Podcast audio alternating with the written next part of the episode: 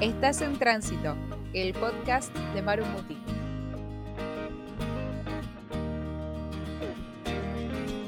Hola a todos, bienvenidos a un nuevo episodio de En Tránsito.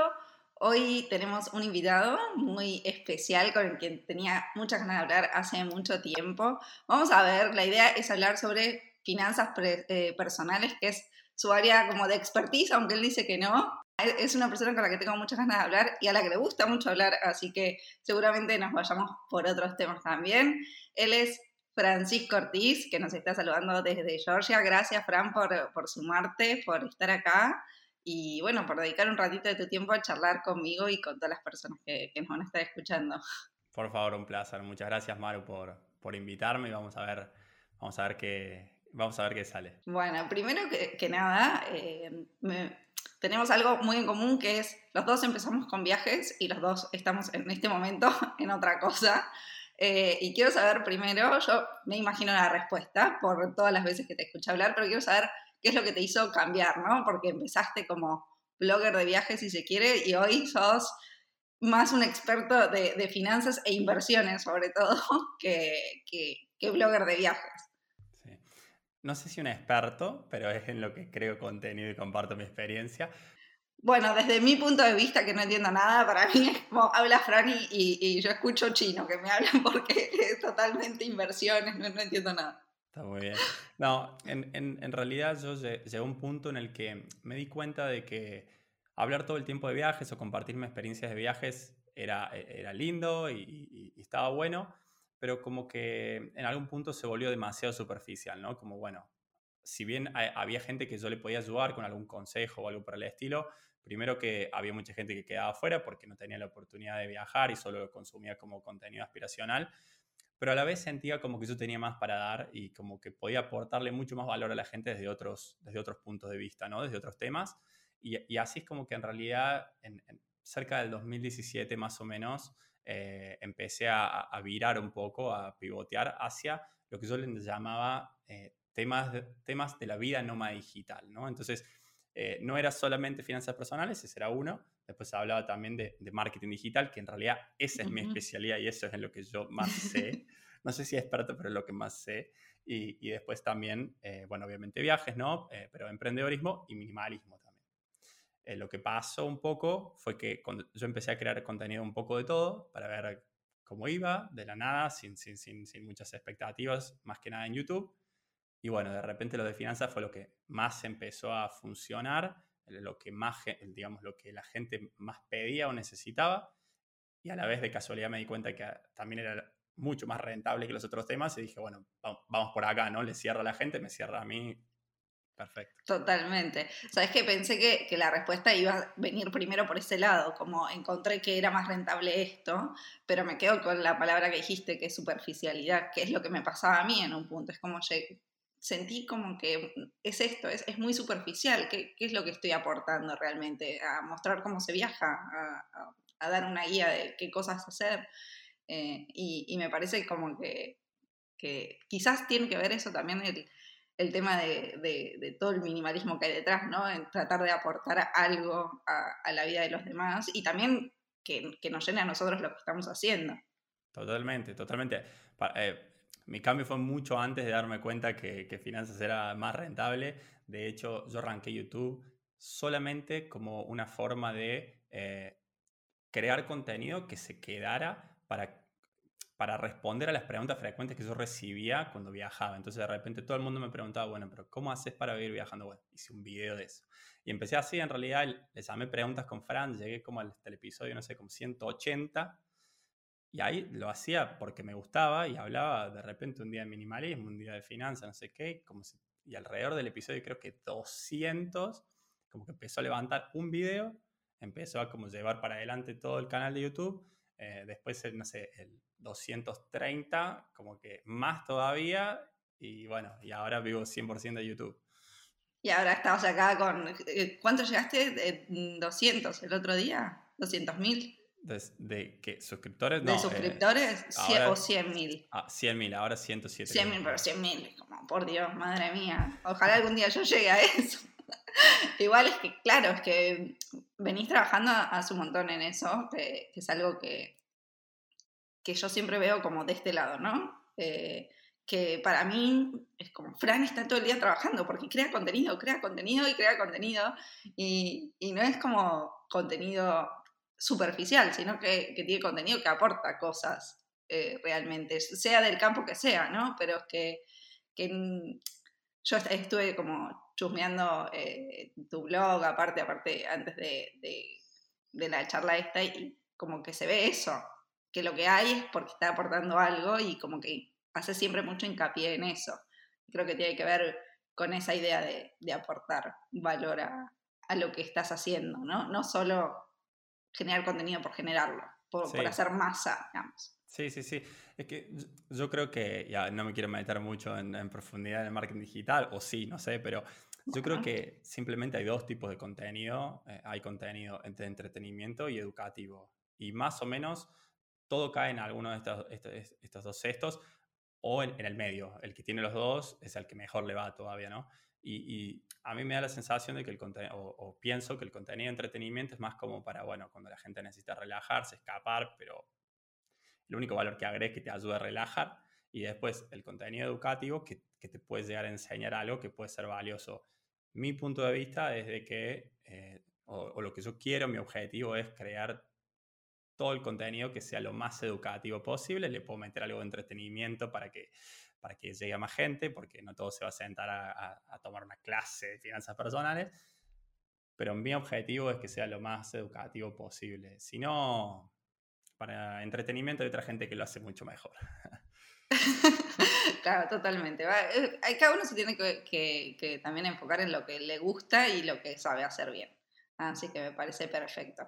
Frana, ya metiéndonos un poco en el tema finanzas, cuando el otro día te, te propuse charlar sobre, sobre este tema, me dijiste, bueno, mis finanzas cambiaron mucho a lo largo del- del tiempo de mi vida en todos los aspectos y seguí manteniendo, sí, los mismos valores y los mismos principios. ¿Cómo, cómo explicarías un poquito más eso, como para, para arrancar a entender tu historia desde ese lado, desde el lado de las finanzas? Yo siempre fui bastante, bastante eh, ordenado y creo que eso es, es- muy importante para tener unas finanzas personales saludables. Eh, el principio más importante, y no es que lo inventé yo, sino que lo dice todo el mundo, es nunca gastar más de lo que, de lo que uno tiene, ¿no? Es, eso es como básico. Y después uno un poco más avanzado es empezar a invertir lo antes posible de manera regular, ¿no? En el medio, entre controlar los gastos e invertir, hay, hay como muchas otras cosas que, que hay que hacer y que yo empecé a hacer de manera muy ordenada desde muy chico, o al menos desde muy chico comparado con la mayoría de la gente, ¿no? Eh, yo me independicé, eh, si bien había trabajado antes, me independicé y me fui de mi casa cuando terminé la universidad, a los 23 años, me mudé a Buenos Aires y ahí fue donde, bueno, acá es 100% por mi cuenta, hay que ser ordenado porque tampoco es que ganaba mucho. Eh, y entonces, desde ese momento, mi foco más que nada era controlar los gastos. ¿no? Entonces yo tenía una planilla de Excel donde día por día tenía todos mis gastos y diferenciaba bien los gastos fijos que los gastos variables, ¿no? Como que trataba de disminuir los gastos fijos lo máximo posible porque sentía que eso me ataba sí o sí a Buenos Aires y yo no sabía si me quería quedar. El alma nómada ahí. De hecho, yo nunca firmé un contrato de alquiler por largo plazo. Yo viví dos años en Buenos Aires y pagaba mes a mes. Eh, pagaba capaz un poco más caro, pero yo tenía tranquilidad que en cualquier momento me podía ir y en un momento decidirme y me fui y, y no perdí nada ni me tuve No pasó nada. Y me fui, ¿no? Eh, y, y en- y al día de hoy, o sea, cuando estaba en Buenos Aires era un poco más simple mi planilla. Al día de hoy eh, sigo teniendo otra planilla donde tengo todos los gastos. eh, ahora un poco más compleja porque estoy en diferentes ciudades a veces, en diferentes países, todo es, es, es un Excel como... como Eh, Cuando cambia la moneda es como, ay, por favor, ¿qué estoy haciendo? Es un Excel como, no, no, es- un Excel como con 20 pestañas, con semáforos rojos, cosas que se, eh, porcentaje, una- un gráfico, una cosa automática increíble. Eh, y, y eso es para mis gastos, ¿no? Y, y- hasta hace poco estaba más que nada enfocado en eh, controlar siempre los gastos.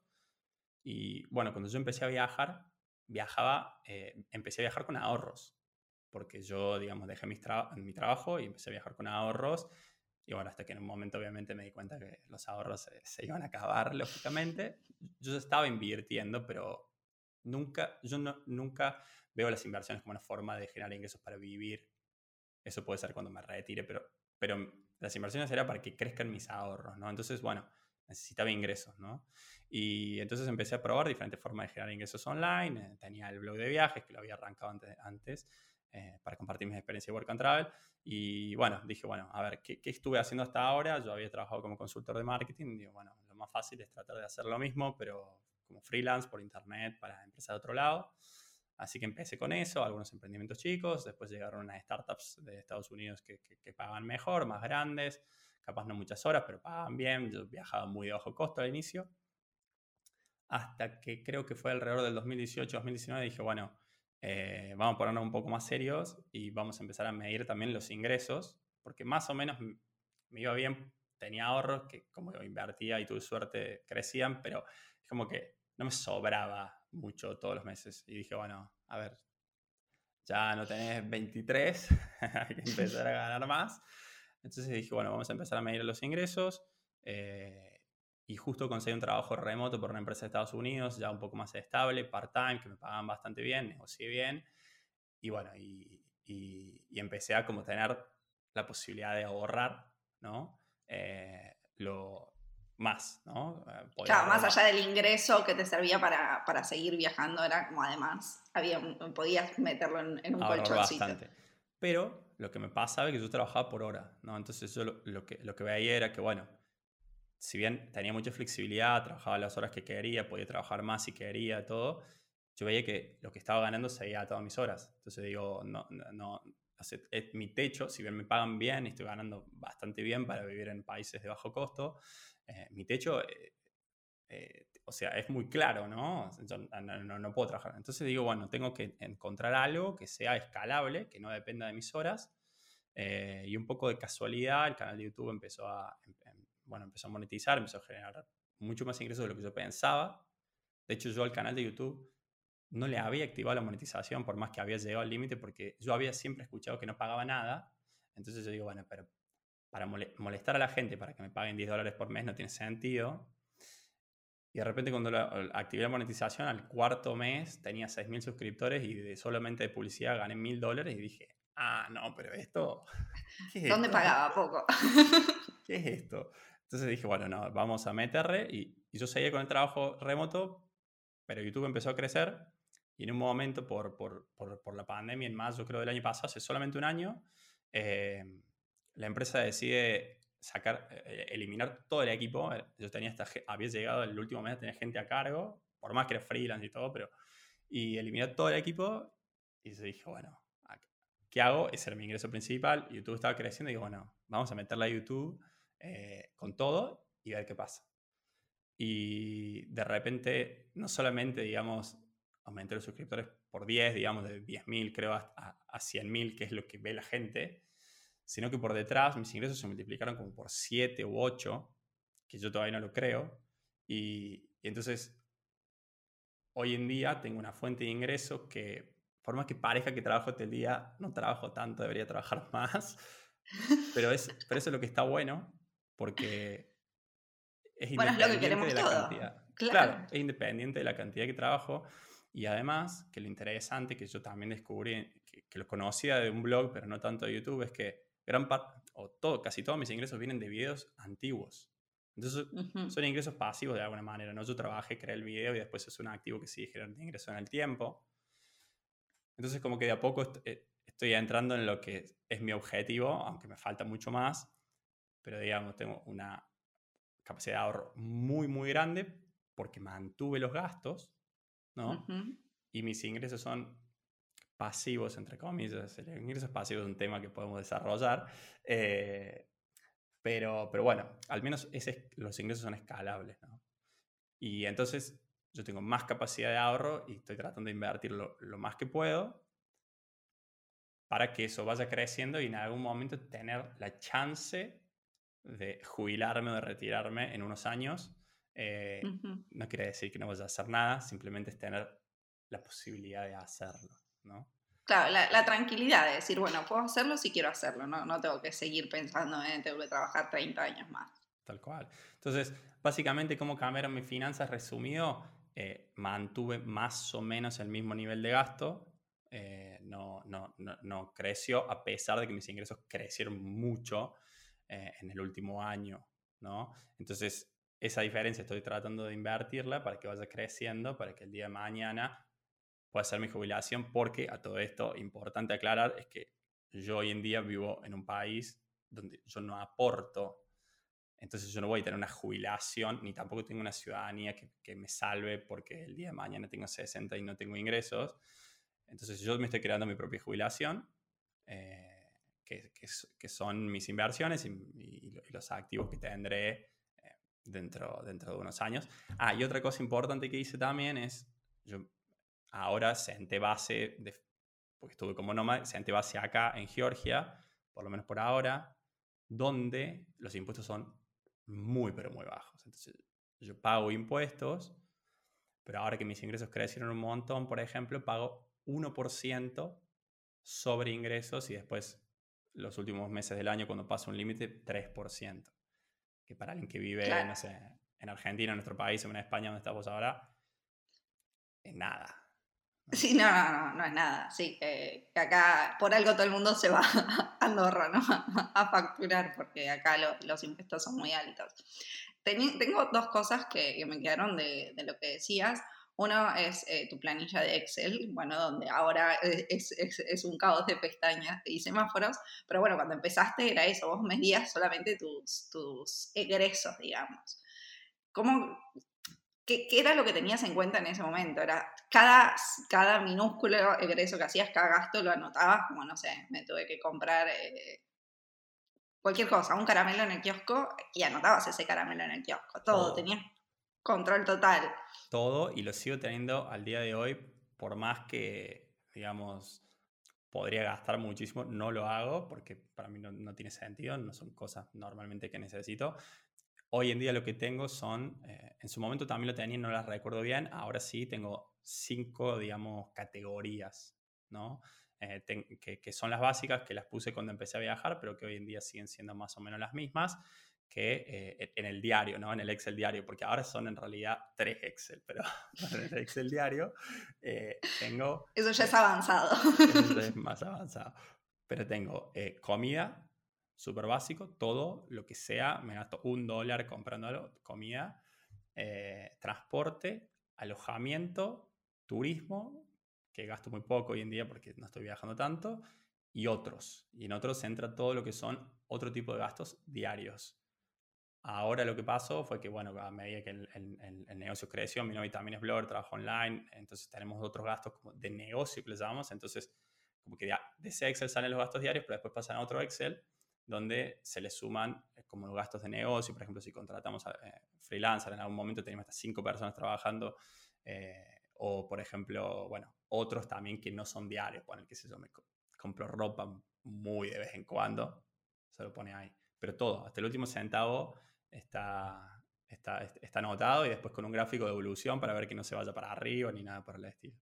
Ah, bueno, porque yo tengo, yo tengo mi Excel donde intento ser constante con, los gastos. Ahora es como, bueno, cada, cada compra también. Eh, yo siempre fui también como muy ordenada de, de, anotar los gastos y tener muy en claro qué, qué, es lo que hacía, no a tu nivel con 27 pestañas y categorías, pero sí tenía como eh, los gastos. Ahora, cuando empecé a viajar me pasaba que, que, por ahí, no sé, había un gasto chiquitito, sobre todo, no sé, estás en, en Tailandia y representa 20 centavos de dólar, no sé, una cosa así. Y empecé como a dejar de anotar algunas cosas y estoy tratando de retomarlo acá porque, bueno, acá los gastos son más grandes, estamos como quietos, bueno, es, diferente. Pero, ¿cómo, ¿cómo, hiciste para mantenerlo durante tantos años hasta el más minúsculo gasto? Porque a mí es como me pasa eso, donde hay un gasto chiquitito que ya se me olvidó, dije, oh, ya se me, ya se me fue al cuaderno todo el Excel y, y ya está. Yo me voy un poco al extremo, pero porque tampoco me gusta, ¿no? No, a ver, si, yo, creo, yo creo que si yo lo pensara, no es un uso eficiente de mi tiempo eh, anotar que acabo de gastar 50 centavos, ¿no? Pero eh, más allá de eso, yo creo que es el principio y lo que yo hago no es cada vez que yo hago un gasto de entrar al Excel. Lo que yo hago es, bastante sencillo, es simplemente entro al celular y en una nota del celular anoto, eh, qué sé yo, 20 de mayo, eh, ah, en moneda local, ponele porque es más fácil anotarlo que ir haciendo los cambios todo el tiempo. Entonces, pongo, 3 lari, ahora que estoy en Georgia, 3 lari, comida. Después 20 lari, comida. 4 lari, transporte así.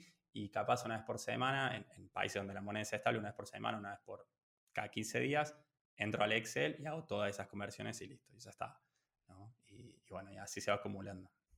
¿Y sentís que, que cambió tu, tu manera de como analizar, si se quiere, ese Excel desde que empezaste a incorporar el ingreso también? ¿O, o más o menos eh, te fue lo mismo, simplemente que ahora lo tenías como en, en, una forma más visible? No, yo creo que sí, yo creo que, yo creo que cambió porque, eh, y esto, esto es algo que, que, que, es importante aclarar, y es que hay un límite siempre en cuanto uno puede reducir los gastos, como que no, al menos que uno esté dispuesto a, a vivir como muy mal o a bajar mucho el, el, nivel de vida, hay un límite, ¿no? Entonces, eh, cuando yo empecé a, a, registrar los ingresos, me di cuenta que en verdad la diferencia grande se hace cuando uno empieza a crecer los ingresos, ¿no? Porque sí, ok, uno puede reducir los gastos capaz a la mitad, pero no los puede reducir a un 90%, a menos que gaste como loco, ¿no? En cambio, los ingresos sí se pueden multiplicar por 10. Suena muy loco, ¿no? Pero hoy en día, con, Internet... Con todas las posibilidades, sí que no hay. hay límites, ¿no? O sea, y no hace falta tener un canal de YouTube o crear un negocio, hasta puede ser simplemente de repente aprender inglés y en lugar de hacer lo mismo para una empresa de Argentina o aún de España, hacerlo para una empresa de Estados Unidos que simplemente paga 10 veces más porque, porque en Estados Unidos pagan un montón. Se paga más. claro. Es, es, tampoco hay que irse muy, muy, loco. Entonces, ahí creo que, creo que me enfoqué más en crecer los ingresos y bueno, por suerte hasta ahora está funcionando. Eh, y el siguiente paso, que es, el, es, es como lo, en lo que estoy enfocado ahora, que me di cuenta que es lo que verdaderamente importa, es que ahora estoy viendo el, el patrimonio, entre comillas, ¿no? Entonces, básicamente lo que importa porque es lo que tenés, eh, y, entonces mido, por ejemplo, una vez por mes el saldo de las cuentas bancarias, el saldo de las inversiones, el saldo de, de, todo. Y eso es como lo que valgo, entre comillas, ¿no? Y en, y en verdad, si mi objetivo es retirarme, que ese es el número que importa. No tanto los ingresos, los gastos, lo que sea. El ingreso y gasto es más para el día a día, pero el número que verdaderamente importa, bueno, es cuánto tengo en total, ¿no? Y hasta hace poco tenía muy, muy poco y recién ahora está empezando a crecer, pero está creciendo muy rápido. Entonces, bueno. Eh, ¿Y eso se debe también en parte a tu trabajo, más las inversiones o, o lo medís como separado? Ambos, ambos. O sea, digamos que yo tengo la diferencia entre el, nivel de ingresos y gastos es, es, como lo que estoy ganando en base a mi trabajo, digamos, pero yo no cuento nunca las inversiones como ingresos. Para mí no son ingresos, para mí es simplemente mi capital que crece y por eso yo necesitaba empezar a medir eso, que antes no lo medía, simplemente lo veía como en las plataformas donde invertía. Entonces, eh, ahí sí está el patrimonio, donde no, no, no dice cuánto gané, simplemente puede haber un mes, por ejemplo, que ahorrar el 90%, pero las inversiones fueron mal y mi patrimonio fue para abajo, ¿no? Claro. Eh, idealmente, no. idealmente es una curva que crece, pero puede llegar a pasar, ¿no? Entonces, eh, creo, que, creo que ese es, es, como el último paso. Ahora, a una cosa que a mí me ayudó mucho, que creo que me olvidé de mencionar, sobre todo para el tema del control de gasto, que es como el primer paso, eh, es que eh, yo cuando hice Work and Travel en Estados Unidos, me fui en, el receso de, la universidad me fui a trabajar a Estados Unidos por tres meses, pero tres veces. Y fue como mi primera experiencia viviendo fuera de mi casa y vivía con ocho personas más en una casa. El primer año muy chiquito, el segundo año un poco mejor, pues yo tenía más experiencia. Y ahí conocí lo que era como vivir tipo en economía de guerra, les llamaba yo. ¿no? Como gastar al máximo, máximo, máximo, eh, o sea, reducir al máximo los gastos, ¿no? Y como que a mí me quedó eso, y mi mamá también un poco así, entonces como que me quedó eso y yo ahora, por más que pueda ahorrar el 80, 90% de mis ingresos, sigo mentalmente viviendo en economía de guerra y por suerte mi novio también es bastante así, entonces nosotros vamos al supermercado y si bien hoy en día estamos un poco más relajados y podemos comprar cualquier cosa, sobre todo aquí en Georgia, eh, aún así como que comparamos precios que a veces vos decís, estás cinco minutos comparando. También, también el, ser, el ser argentino también te dio eso, porque es que creo que es algo que llevamos como incorporado, es como nacemos y ya en la sangre no viene eso de comparar precios en todos lados. Sí, sí, sí, sí, segura, segura, seguramente eso contribuye también. Sí, sí, sí. Eh, pero bueno, te quería preguntar en relación a las inversiones. Porque dijiste que empezaste muy chico, porque habías dicho como que, que cuando empezaste como con todo, entender todo esto de, las finanzas, había dos cosas, uno era el control de gastos y el otro invertir rápido. Y mm, primero, quiero saber, ¿a qué edad empezaste a invertir? ¿Qué fue lo que, que, te motivó? Porque eso, ese aprendizaje de algún lado lo sacaste, habrás estudiado, leído, bueno. Eh, y por otro lado, algo que eh, nada, me surgió leyendo tu, página, que decís que sos una persona que le cuesta tomar muchas decisiones porque piensa mucho en las decisiones. Entonces, ¿cómo realmente decidiste? O sea, ¿cómo dijiste, bueno, sí, voy a invertir más allá de los riesgos que puede tener esa inversión, ¿no? Porque yo lo pienso, es como, eh, vengo, vengo pensando hace muchos meses, me gustaría poder invertir algo, pero me pasa eso, lo pienso mucho y digo, bueno, pero realmente, ¿qué pasa si, si me sale mal? Y, ese pensamiento es como, bueno, ¿y ¿qué hago? ¿Me animo o no me animo? Y al ser una persona que pensás mucho, imagino que, que habrás, tenido todos esos pensamientos también. Sí, mira, yo eh, empecé a invertir en, en, la bolsa, eh, que, que, es lo que le da miedo a mucha gente, creo que a los 24, eh, que era apenas, apenas empecé a tener como un ingreso estable. Mi primer trabajo después de la universidad, mi, mi primer trabajo, digamos, profesional, Después de la universidad, donde tenía mi primer ingreso estable, creo que al mes siguiente empecé a invertir eh, poquito, lo, poquito que, que, que, tenía, ¿no? Tenía algunos ahorros, qué sé yo, de regalos de cumpleaños, cosas así, y empecé a invertir un poco. Eh, y, y, yo creo que la mejor forma de aprender es practicando cualquier cosa, no solamente invirtiendo, ¿no? Entonces, a mí lo que me ayudó a, a, a tomar la decisión eh, creo que fue que yo tengo mucha confianza en mí mismo para, para generar ingresos, ¿no? Como que yo, yo, yo, yo, confío mucho en mi capacidad para generar ingresos. De hecho, yo hoy en día podría generar mucho más capaz, pero simplemente no quiero trabajar todo el día como hablábamos antes, ¿no? Entonces, em, entonces eso como que, y sobre todo siendo tan joven, ¿no? Entonces yo decía, bueno, a ver, ¿qué es lo peor? Tengo 24 años. ¿Qué es lo peor que puede pasar si pierdo los 100 dólares que acabo de invertir? No, no, me va a cambiar la vida, ¿no? Entonces, eh, bueno, ese era mi pensamiento en ese momento, ¿no? Tratar de, de, de, aprender y, de, ver cómo iba.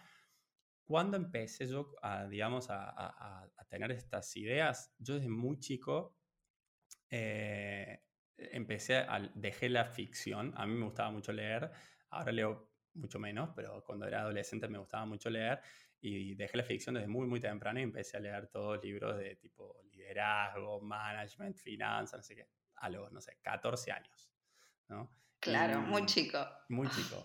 Y me, y, y, me gustaban mucho y me apasionaban mucho, entonces eh, como que empecé a incorporar algunos conceptos básicos, ¿no? Después estudié administración eso creía que me iba a enseñar algo de esto y no me enseñó nada. De hecho, ah, esa, esa era una pregunta que tengo anotada, de hecho, si, si crees que algo te, te había servido. Pero bueno, ya la respondiste. Mi, si quieren conocer mi experiencia universitaria en detalle, pueden ir a mi canal. Creo que en la, universidad me odian, pero... Eh, honestamente, si yo tuviera 18 años hoy en día, no iría a la universidad a estudiar algo tradicional, capaz haría... Frank, te voy a preguntar, te voy a interrumpir un segundo. ¿Me estás leyendo la agenda? Porque tengo todas esas preguntas anotadas. Yo hoy en día no, eh, no iría, si tuviera 18, no, no iría a la universidad, sí estudiaría, son conceptos completamente diferentes que muchas veces a la gente tradicional le cuesta separar. Sí estudiaría, pero estudiaría capaz de otra manera, otras cosas. Eh, y, bueno, yo estudié administración, no, no me enseñó por ahí tanto lo que yo quería. Tuve, creo que de las 40 materias o 50 materias, no me acuerdo, dos o tres que me sirvieron. Elegí, tenía muy pocas optativas. Elegí una optativa que se llamaba algo así como mercado de valores y no sé qué, como tipo para invertir. No me enseñó nada. Eh, como que me enseñó cómo funcionaba la estructura, pero no me enseñó verdaderamente invertir. ¿no? Entonces, eh, yo creo que también de chico, antes de empezar a invertir dinero real, había jugado con algunos simuladores, que eso es mi recomendación para la gente que eh, por ahí quiere practicar y tiene miedo, algo así, como que muchas plataformas tienen simuladores gratuitos, es exactamente lo mismo, pero con dinero ficticio, ¿no? Entonces no, no se corre riesgo y por lo menos para entender lo más básico, ¿no? Cómo funciona todo. Y recién después empezar a invertir dinero real. Ahora, lo importante que, que yo creo que lo más importante es que si uno invierte de manera conservadora y relativamente segura, no hay forma de perder todo. Se puede perder una parte, ¿no? Pero es como, por ejemplo, para poner un ejemplo súper básico. Si uno compra una acción de Apple, no es que Apple va a desaparecer mañana. O sea, que por más que Apple le vaya muy mal, algo va a valer lo que uno invirtió, ¿no? Eh, y lo más probable es que Apple le vaya bien, porque es una empresa increíble y a su vez la economía de Estados Unidos crece. Entonces, yo en ese momento invertía en Argentina, en empresas de Argentina, y bueno, ahí la historia es diferente. Argentina sí puede ir para abajo durante muchos años, pero la gran mayoría, sobre todo de Estados Unidos, que es como lo, que, lo más conocido, normalmente Estados Unidos a largo plazo crece. Puede tener un año malo, dos años malos, pero si uno invierte diversificado, es muy difícil de perder dinero. ¿Qué es lo que pasa? Que la mayoría de la gente dice, ah, no, pero a ver, ¿cuánto se gana invirtiendo de manera conservadora? ¿5%, 10% anual? Ah, no, pero yo tengo 100 dólares y quiero que dentro de un año sean 1000. Lo quiero multiplicar por 10. Bueno, ok. Y entonces, eso no es normal. Entonces la gente toma muchísimo riesgo y en lugar de 1000 termina el año y tiene cero. O, capaz en un día tiene cero. Entonces, ah, no, invertir es muy riesgoso, no funciona, no sé qué. Bueno, ok, está bien. Por eso, mi recomendación para la gente que no quiere dedicarse a eso y vivir de eso es enfocar en controlar los gastos, enfocar en hacer crecer los ingresos con lo que ya saben hacer, idealmente online, idealmente algo que no dependa de sus horas, lo que sea. Y lo que pueden ahorrar, pagar las deudas, eso creo que no lo dijimos, pagar todas las deudas, tratar de no tener deudas nunca. Y después, lo que pueden ahorrar, una parte, invertirlo pero no pretender de vivir de las inversiones, porque ahí es donde la mayoría de la gente pierde. Eh, y, me quedaba un poco con, con, esto que decías, creo que hay que tener mucha paciencia también, porque justamente es algo bastante gradual, ¿no? Es como, y entender esto, como quizás desde la perspectiva que vos lo decías, yo no voy a vivir de mis inversiones, sino que van a ser lo que va a hacer que aumente mi patrimonio, justamente. Claro, claro, claro, sí, sí. Es que, es que ese es el problema sobre todo con la gente joven de que hoy en día quiere como vivir de eso y ganar dinero muy rápido y después va al diario o a internet y lee un tweet que dice, esta persona compró Bitcoin, que las criptomonedas son otro, todo otro mundo, pero esta persona compró Bitcoin hace, eh, compró 10 dólares de Bitcoin hace 10 años y ahora tiene 100 millones. Ah, no, listo. Entonces voy a buscar la próxima moneda que no sé qué. Es, no, e, e, es muy, muy difícil. A ver, eso pasa, sí, pasó, pero es, es muy, muy difícil ganar mucho dinero muy rápido sin hacer nada. Si fuera tan fácil, todo el mundo lo estaría haciendo. Lo que pasa es que también es como que hay un movimiento de, intentar vender eso, si se quiere, ¿no? Entre comillas. porque es que... Sí, sí, sí. Eso es todo otro eh, tema. Eh. Hay mucha gente ganando mucho dinero con esta gente que está como... Es una mezcla de...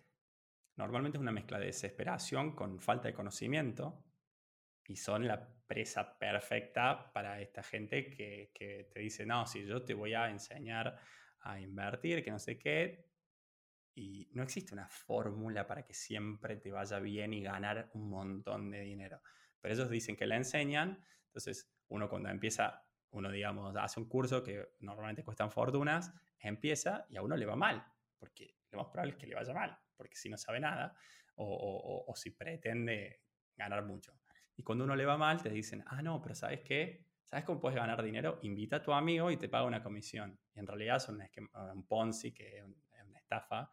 Y eso lamentablemente está lleno y mucha gente, sobre todo en Latinoamérica, cae en eso por la mezcla. Por esta desesperación que decías. Por la desesperación y la falta de conocimiento. Entonces, por eso es tan importante que la gente aprenda, aunque sea los conocimientos básicos de finanzas personales, ¿no? Para que, porque en definitiva no es ganar dinero por el hecho de ganar dinero y todo, sino que, al menos desde mi punto de vista, yo lo, veo como, como, como libertad en años, ¿no? Como yo ahora tengo 32, si hago las cosas bien, potencialmente, ojalá, no sé, vamos a ver cómo va, a los 40 puedo llegar a un punto donde me puedo llegar a retirar.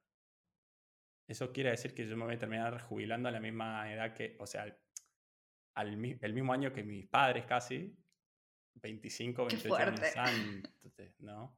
Entonces, es como muy loco si uno lo piensa. Eh, entonces, es como, para mí es muy importante aprenderlo. Obviamente esto no es algo que, va, que, que, que, que puede lograr todo el mundo ni nada, pero que es posible si uno es ordenado y, nada, le mete, le, mete pila, ¿no? Sí, y bueno, nada, eh, está, me quedé pensando esto de te vas a jubilar el mismo año que tus padres, ¿no? ¡Wow! ¡Qué, loco!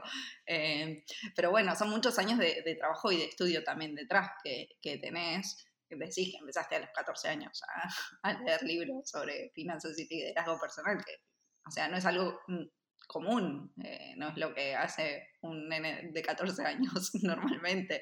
Eh, ¿Y vos crees que, que esos, todos esos libros que fuiste leyendo te, te, enseñaron más que la universidad, por lo que entendí en la charla, o por lo menos en este tema?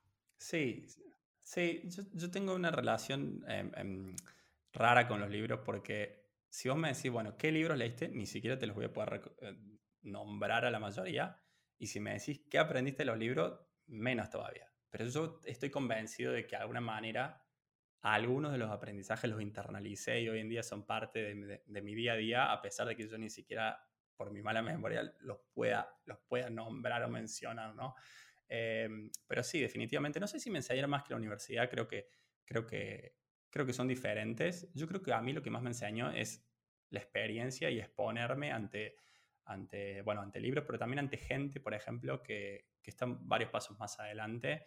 Yo constantemente, en lugar de seguir, y volviendo a lo anterior, ¿no? en lugar de seguir a gente que crea contenido entretenimiento, yo prácticamente consumo únicamente contenido de, e, e, educativo y de gente que está más pasos, varios pasos más adelante. Entonces, por ejemplo, como yo no me dedico a invertir, en realidad mi, mi, digamos, mi ingreso principal y, mi trabajo hoy en día es, es YouTube, mi negocio es YouTube. Hoy en día, por ejemplo, sigo a youtubers de finanzas de Estados Unidos que ganan más de 500 mil dólares por mes. Entonces, si bien, si bien ese nivel yo no creo llegar nunca, eh, ver cómo lo hacen y ver qué es posible, y además que no quiero trabajar tanto como hacen esos enfermos que están todo el día subiendo videos, pero viendo cómo lo hacen, digo, wow, verdaderamente no hay techo, ¿no? Entonces, en cada etapa de mi vida, yo siempre trato de, tener esos modelos a seguir, ¿no? Por más que personalmente no los conozca, de alguna manera son como mis mentores, ¿no? Sin, que ellos lo sepan. Sin que ellos lo sepan, sí, sí, totalmente. Pero bueno, es, es, eh, normal porque estás aprendiendo de ellos. O sea, que, es normal también que, lo sientas así. Y si vos ahora le, le tuvieras que recomendar a alguno de estos eh, eh, youtubers o, de, finanzas que, vos seguís. Pero para una persona principiante, ¿no? Alguien que puede entenderlos porque, por ejemplo, está a tu nivel que puede entender ese paso más adelante. Más allá de seguirte a vos, que tenés mucho, muy buen contenido. Pero si quieren consumir algo de ese contenido de, inglés que, vos seguís, o de gente que a vos quizás te inspiró para seguir creciendo este pasito a pasito eh, y llegar a donde estás hoy? ¿A quiénes le recomendarías? El único problema es que ahora los que yo sigo se están yendo un poco más entretenimiento porque han crecido tanto. Han crecido... Dicen, ¿para qué, no? no, no, no, han crecido. No, lo, que pasa, y esto es algo que en algún punto, en una escala mucho menor, me está pasando a mí, es que cuando uno empieza a, a llegar a las masas, entre comillas, ¿no? la gente ya no quiere tanto contenido educativo y entretenimiento termina funcionando un poco mejor y por cómo funciona YouTube, si vos ah, te pones muy específico a la medida que crece la gente no te ve los videos, entonces em, es como que ellos están siendo más entretenimiento y tienen algunos videos que yo digo, bueno, sí, fue divertido, pero no, me dijiste nada. Pero los que sigo más que nada son tres, eh, que tienen estilos diferentes, pero de hecho son amigos y ahora lanzaron un canal juntos también. Eh, uno se llama Graham Stefan, eh, que es como el que empezó todo. Hoy en día creo que tiene alrededor de 3 millones de suscriptores, pero, pero tiene cuatro canales a esta altura eh, de diferentes temas o diferentes enfoques. Hay otro que se llama Andrei Jik que también es, es, bastante bueno. Y, y, el otro se llama Meet Kevin. Ok. Eh, esos tres son los que, como los que yo más sigo cerca y que hoy en día son como mis modelos a seguir. No sé, a esta, a, esta altura ya capaz no hablan de conceptos básicos, pero probablemente si uno va a los videos viejos, eh, sí en algún momento arrancaron con eso, ¿no? Y hoy en día, bueno, ya hacen más como tipo noticias, como hablan de que lo que pasó ayer o lo que pasó la semana pasada o algo por el estilo, y hay muy poco contenido como evergreen, como contenido de que sirve para siempre, ¿no? Claro. Y, vos no te planteaste, porque vos siempre decís como eh, el, el, mayor potencial está en el mercado en inglés. Siempre lo decís. Eh, de hecho, creo que, que tu curso de, de, mm, creador de contenido profesional también habla mucho sobre, sobre ese tema. Y bueno, tenés a, a Steph que se dedica al mercado eh, en inglés. ¿Nunca pensaste en cambiarte para, para ese otro lado? No me, lo, no me lo hagas dudar de nuevo, pero... no, sí, sí, obviamente, lo pensé un montón de veces. Lo pensé un montón de veces. De hecho, en un momento me compré un dominio. Me compré un Esto, no sé si lo dije alguna vez, pero me compré un dominio una vez que fui a una conferencia. Vos sos de los míos que se le mete algo en la cabeza y lo primero que hace es ir a buscar un dominio y comprarlo. No tanto, pero esa vez sí, porque lo que, lo que pasó fue que aún yo, dentro del mundo de blogger de viaje, que donde yo no vivía 100% de eso, como que siempre traté de meterme lo más posible en el ámbito internacional para, para medirme con los, con, los mejores. Obviamente que eso está a otro nivel, pero también para aprender. Y me pasó, no me acuerdo bien, pero creo que después de alguna conferencia de que dije, nah, esto, esto es otro planeta, ¿no? Como cuando los contaban cómo les iba o las cosas que hacían, ¿no? Entonces, en un momento después de una conferencia agarré y dije, chao, viajando con Fran, chao. Y me compré en ese momento nomadicfran.com. copiándole a Nomadic Mat, que en ese momento claro, sí, sí. el, el blog de viaje número uno. Eh, y al final nunca hice nada. Después, con el tiempo, me di cuenta de que sí es cierto que en inglés yo podría ganar bastante más para los mismos resultados, ¿no? Eh, también es cierto que hay un poco más de competencia, ¿no?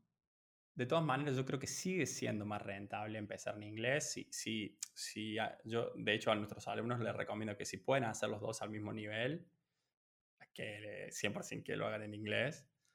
Pero en algún punto yo me di cuenta de que, de que mi objetivo no era optimizar para el dinero porque si no también aún en español estaría trabajando todo el día, ¿no? Como que a, mí verdaderamente, por más que suene trillado y algunos no me crean, eh, mi objetivo es ayudar a la mayor cantidad de gente posible, tener un impacto positivo en la mayor cantidad de gente posible. Entonces, me di cuenta que para inglés hay un montón de contenido bueno, ¿no? Eh, en, en, cualquier tema, hay, el mejor contenido es en inglés. De hecho, yo consumo única y exclusivamente contenido en inglés. Entonces dije, bueno, ¿por qué no eh, em, empezar a generar contenido de calidad o lo mejor que yo pueda en español para también hacerle llegar todo este contenido que yo consumo en el día a día que en español no existe.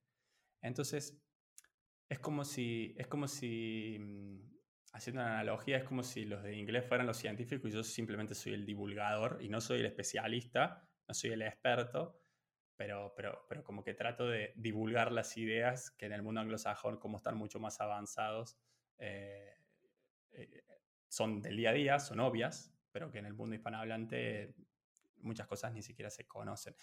Sobre todo lo que me di cuenta es eh, en, en, lo que sí considero que sé un poco más que en, en, el marketing digital, sobre todo marketing de contenidos e influencer marketing. Yo siempre como trabajé remoto, trabajé para empresas de Estados Unidos y, y y, es, y de hecho, yo cuando hago colaboraciones con empresas, normalmente creo que una sola vez hice una colaboración con una empresa argentina y no salió bien. Y no sé si alguna vez hice una colaboración con una empresa hispanohablante, no mucho, muy poco. Capaz alguna española. Porque el nivel de desarrollo es, la diferencia es, es, es, tremenda, ¿no? Eh, entonces, nada, yo creo que por eso también después eh, terminé eh, sintiéndome cómodo o contento o o me conformé con, con, crear contenido en español y ya, y, y, después me di cuenta también que en español también uno le puede ir muy bien y que ser muy rentable y que también es muy grande lo que se puede crecer. Ahora, qué sé yo, capaz en cinco años eh, llega un punto donde digo, bueno, el mercado hispanohablante como que ya no puedo crecer más y ahí empezar a crear en otros, en otros idiomas, pero lo dudo porque mi objetivo no es trabajar cada vez más, sino es trabajar cada vez menos. Entonces, lo dudo verdaderamente. De hecho, teníamos gente trabajando para nosotros y este año decidimos quedarnos sin nadie. Eh, porque también es ganar en libertad, ¿no? Como que yo siempre optimizo para libertad. Bueno, nada, eh, siempre me había quedado esa duda porque, nada, siempre, siempre repetís eso del de el mercado eh, en inglés, que es cierto, pero bueno, eh, es cierto también que, que el español tiene un público muy grande, o sea, es, es, el segundo idioma que más hablado del mundo. Así que donde crecer. Básicamente, básicamente mucho más rentable porque si uno lo hace bien, eh, hay dos cosas, digamos, dos ingresos principales, las dos fuentes de ingresos principales nuestras, por lejos, en ambos casos, es publicidad y marketing de afiliados, ¿no? Entonces, publicidad te paga más simplemente porque del otro lado hay más anunciantes que quieren llegar al público anglosajón porque tienen más poder adquisitivo y gastan más. Y del otro lado, es lo mismo, marketing de afiliados. Eh, por ejemplo, yo lo veo, el blog de Steph de viajes en inglés y la gente va a México y gasta. Los estadounidenses van a México y, ellos tienen conversiones de, no sé, hoteles de 400 dólares la noche, transfers que eh, podrían tomarse el bus que sale 2 dólares y gastan uno de 100 dólares eh, y cosas así, ¿no? Entonces, bueno, al uno ganar una comisión, si tu audiencia gasta como loco, uno gana más, ¿no? Entonces, definitivamente te termina siendo más rentable, pero bueno, eh, depende de, de, lo que quiera hacer cada uno, ¿no? Totalmente. Tengo otra pregunta relacionada a... Mm, tiene un poco que ver con, con el minimalismo y con, eh, y con tu trabajo. Porque siempre dijiste, no sé si, si, esto cambió en los últimos años, pero siempre dijiste que eh, lo que más te costaba implementar el minimalismo eran tus proyectos. Porque eso de hacer muchos proyectos, que tenés muchas ideas que, y que te aburrís muy rápido. ¿Crees que eh, que pudiste hacer este cambio de, trabajar en, el minimalismo desde, el área de tus proyectos y crees que te puedes aburrir muy rápido de lo que estás haciendo ahora también? ¿O, sentís que ahora todavía tenés mucha energía para, para rato en, este tema? Yo creo que he mejorado. Eh, en parte viéndolo en retrospectiva, creo que yo también hacía muchas cosas porque estaba como en una fase de experimentación para ver cómo que funcionaba, ¿no? Eh, no, sé si fue, no sé si era lo óptimo o la, mejor forma de hacerlo, pero fue como, como me salió en ese momento, ¿no? Entonces de repente yo tenía un blog de viajes, pero a la vez quería ganar eh, dinero siendo influencer en las redes sociales, pero a la vez si me salía un cliente lo agarraba y después si agarraba un trabajo remoto también. Probablemente no es la mejor forma, pero después de tanta experimentación me di cuenta de lo que, lo que más me gustaba y lo que más me servía y definitivamente lo que hago, con lo que hago hoy en día estoy muy contento porque creo que Suena, suena como que estoy vendiendo humo, pero después de, un, después de un tiempo, con poco esfuerzo, se puede ganar mucho, entre comillas. obviamente que estamos hablando de los años acumulados antes, pero llega un punto donde si uno quiere, digamos, yo estoy haciendo un video por semana. Y nada más, y la, la otra... Pero porque ya trabajaste lo suficiente antes para no tener que hacer eso ahora. Claro, y, y después en las otras redes sociales estoy medio desaparecido y el video, bueno, ahora lo estoy haciendo muy estructurado, así que me tarda como dos días haciendo el guion casi, o un, un día entero haciendo el guion, y capaz un día filmando y editando, pero hago uno por semana, entonces capaz trabajo tres días por semana. Pero eh, si me voy a aburrir o no con esto, no lo sé. Muy difícil de decir. La verdad es que no lo puedo, no lo puedo, no lo puedo afirmar 100%. Por ahora estoy contento, creo que hay, hay, tengo más para dar. Eh, obviamente que me vaya también económicamente también ayuda, ¿no? Eh, no es que sea mi motivación principal, pero, pero, pero me ayuda. Pero, y sí, eh, obviamente, porque también es como, ves la retribución y todo el esfuerzo, ¿no? Claro, y, pero además, em, creo que todavía hay muchos temas en los que, de los que quiero hacer videos, por ejemplo, ¿no? Que, que todavía no he tocado y, y bueno, es, es, todo un tema, eh, digamos, que, que, voy a elegir, que a, tengo una lista gigante de ideas de vídeos que quiero hacer, pero como que de repente mi canal sin querer creció muy rápido, entonces como que tampoco ya me puedo, puedo volver a ser tan específico en algo, porque capaz el 99% de la gente no le importa, ¿no? Entonces, como que lo trato de, manejar un, poco, ¿no? Pero, mm, pero sí, yo creo que por, por ahora no. No lo sé más adelante. Eh, pero hasta hace poco, o sea, los últimos seis meses creo, eh, seis meses, no, más todavía. No, en el último año, en el último año estoy haciendo 100% esto y nada más que esto.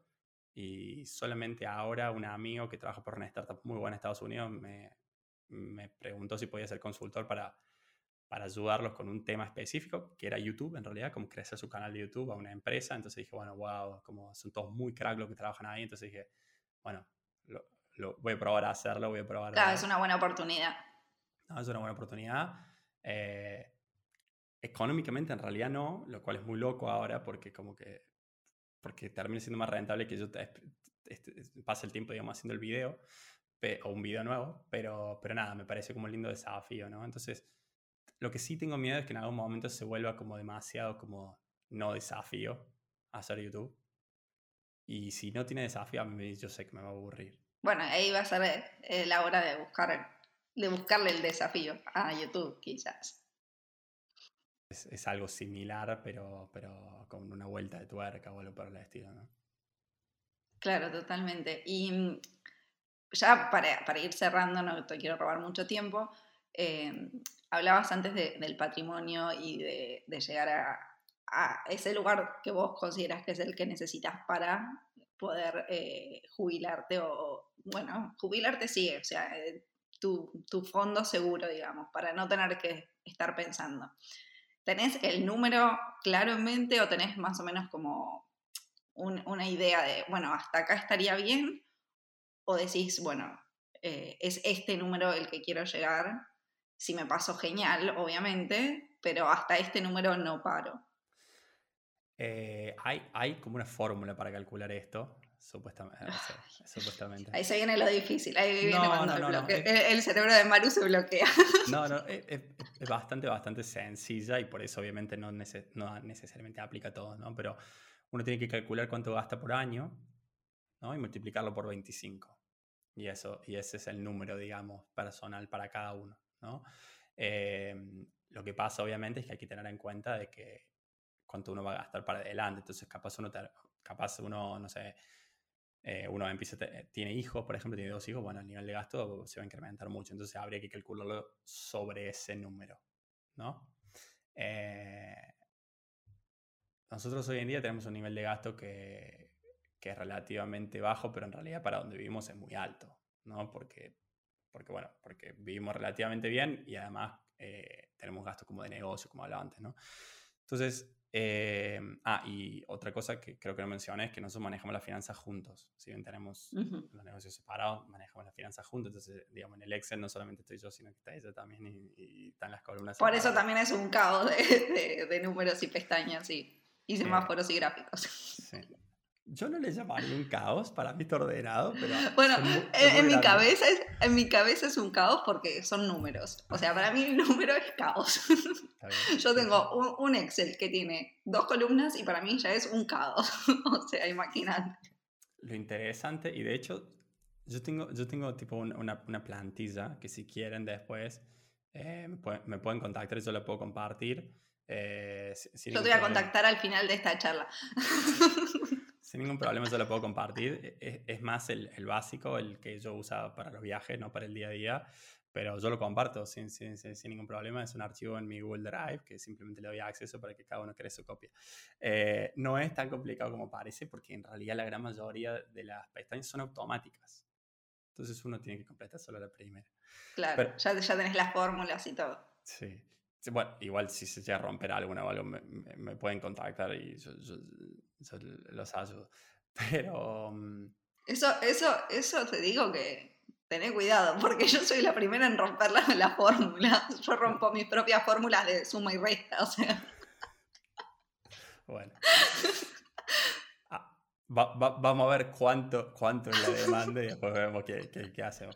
Pero mm, eh, volviendo, el, el número que yo puse más o menos así un poco en el aire, pero un poco también en serio, es 2 millones de dólares. Eh, la, idea, de eso es que eso esté invertido, ¿no? Porque si, no está invertido, Porque, ¿cuál es la idea? Porque uno se puede retirar. No es porque después uno se empieza a quemar los ahorros, sino, sino que ese, ese monto está invertido para que genere una cierta cantidad de dinero que si hay un año malo uno pueda sacar de los ahorros, pero que si no, ese dinero esté generando suficiente dinero para pagar los costos. Eso es, digamos, explicado en básico. ¿no? Entonces, eh, obviamente que si uno de repente crece muchísimo su nivel de gasto, va a necesitar más o va a tener que hacer algo. De todas maneras, a ver, esto depende mucho porque lo más, yo no, es que, ah, listo, bueno, llego a ese número y no hago nada, ¿no? Entonces, hoy en día nuestros ingresos pasivos, entre comillas, superan muy ampliamente nuestros gastos, que eso es lo que originalmente se llama libertad financiera, entre comillas, pero, pero no lo es en verdad. Porque si yo de repente los dos desaparecemos durante 10 años y probablemente el canal y el blog se mueren, ¿no? Claro, sí, sí, sí, total. Entonces la idea es, que... Pasivo mientras estés. Claro, entonces no tanto. Entonces la idea es de que, de que ese nivel de ingreso que cubra los gastos venga de inversiones que sean a su vez también relativamente seguras. Porque si no son seguras, lo mismo, eh, desaparecen, ¿no? Entonces, eh, esa es un poco la, la, idea. Y bueno, ahora, hoy en día estamos muy lejos de ese número, pero bueno, quedan siete años y medio.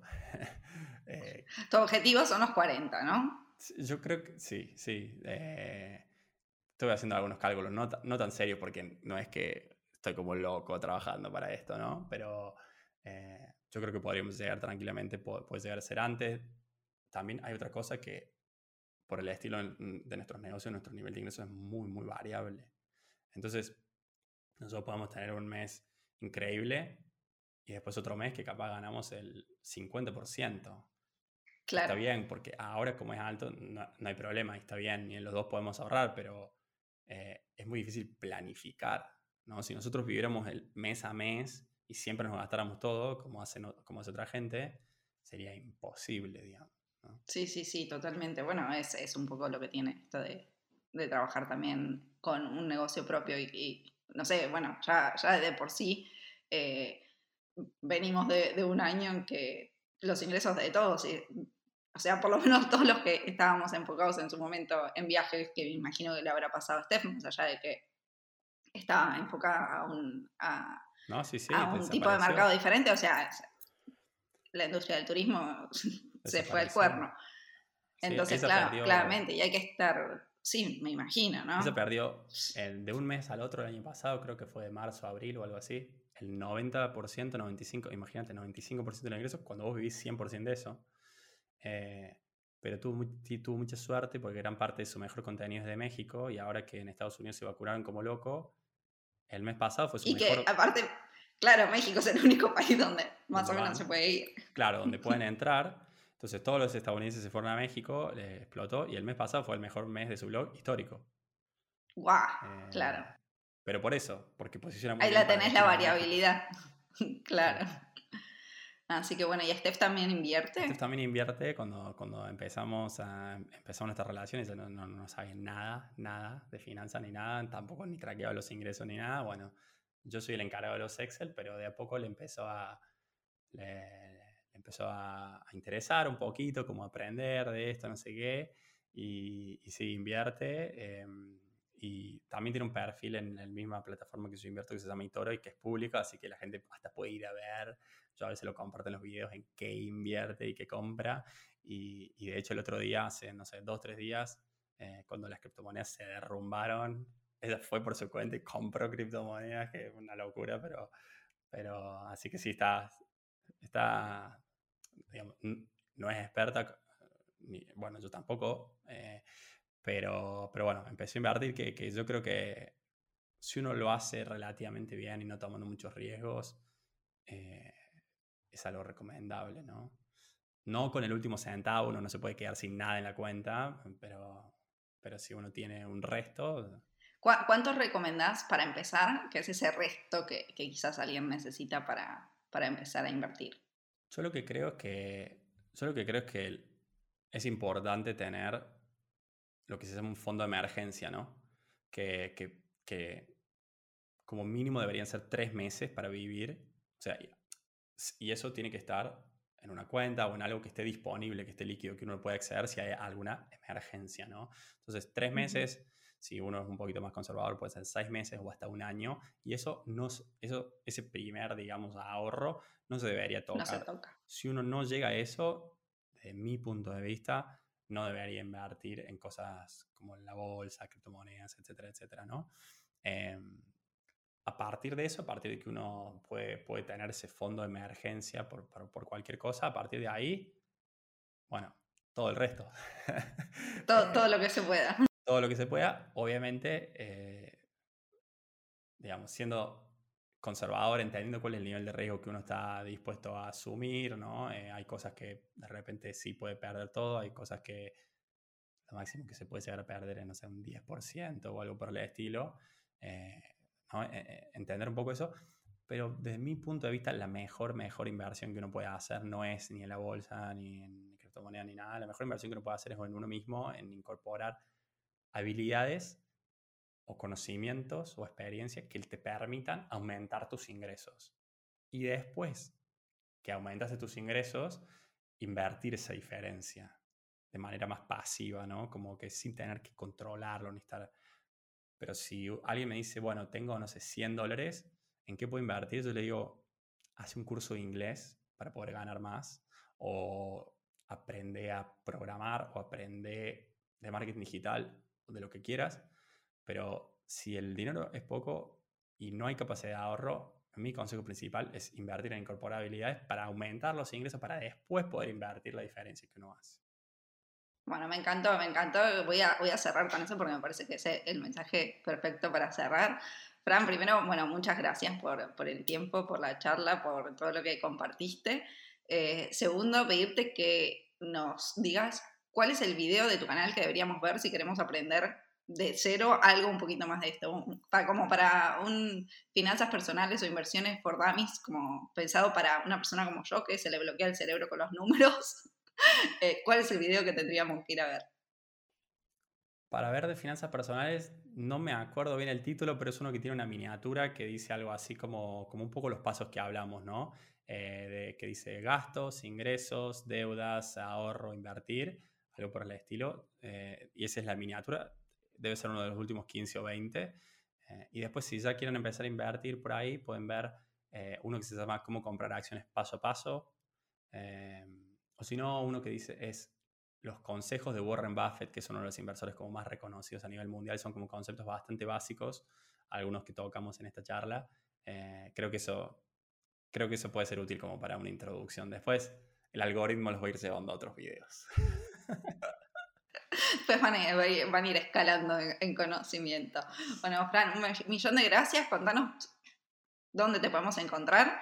Y bueno, nada, si, si hay algo más que quieras agregar, si crees que hay algo que, que no te pregunté o que no charlamos que, que puede ser importante. Bueno, no, gracias, gracias por, por, invitarme. Si me quieren contactar, eh, bueno, arroba viajando con Fran en Instagram, en Twitter, en Facebook, aunque ya no lo uso tanto, en todos lados.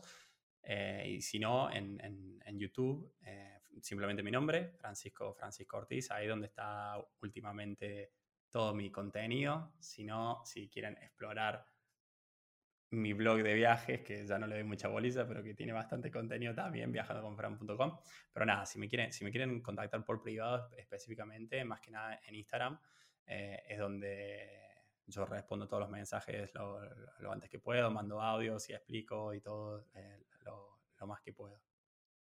Bueno, muchísimas, muchísimas gracias, Fran. Eh, para los que están del otro lado, igual todo lo que, todas las redes de Fran y todo va a quedar en las notas del podcast y en las notas del video para que lo puedan seguir.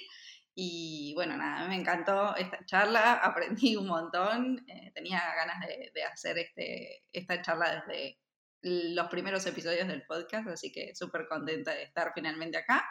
Y bueno, nada, a todos los que están del otro lado, gracias por acompañarnos y bueno, nos esperamos en el próximo episodio. Gracias, Fran, otra vez y besitos para todos.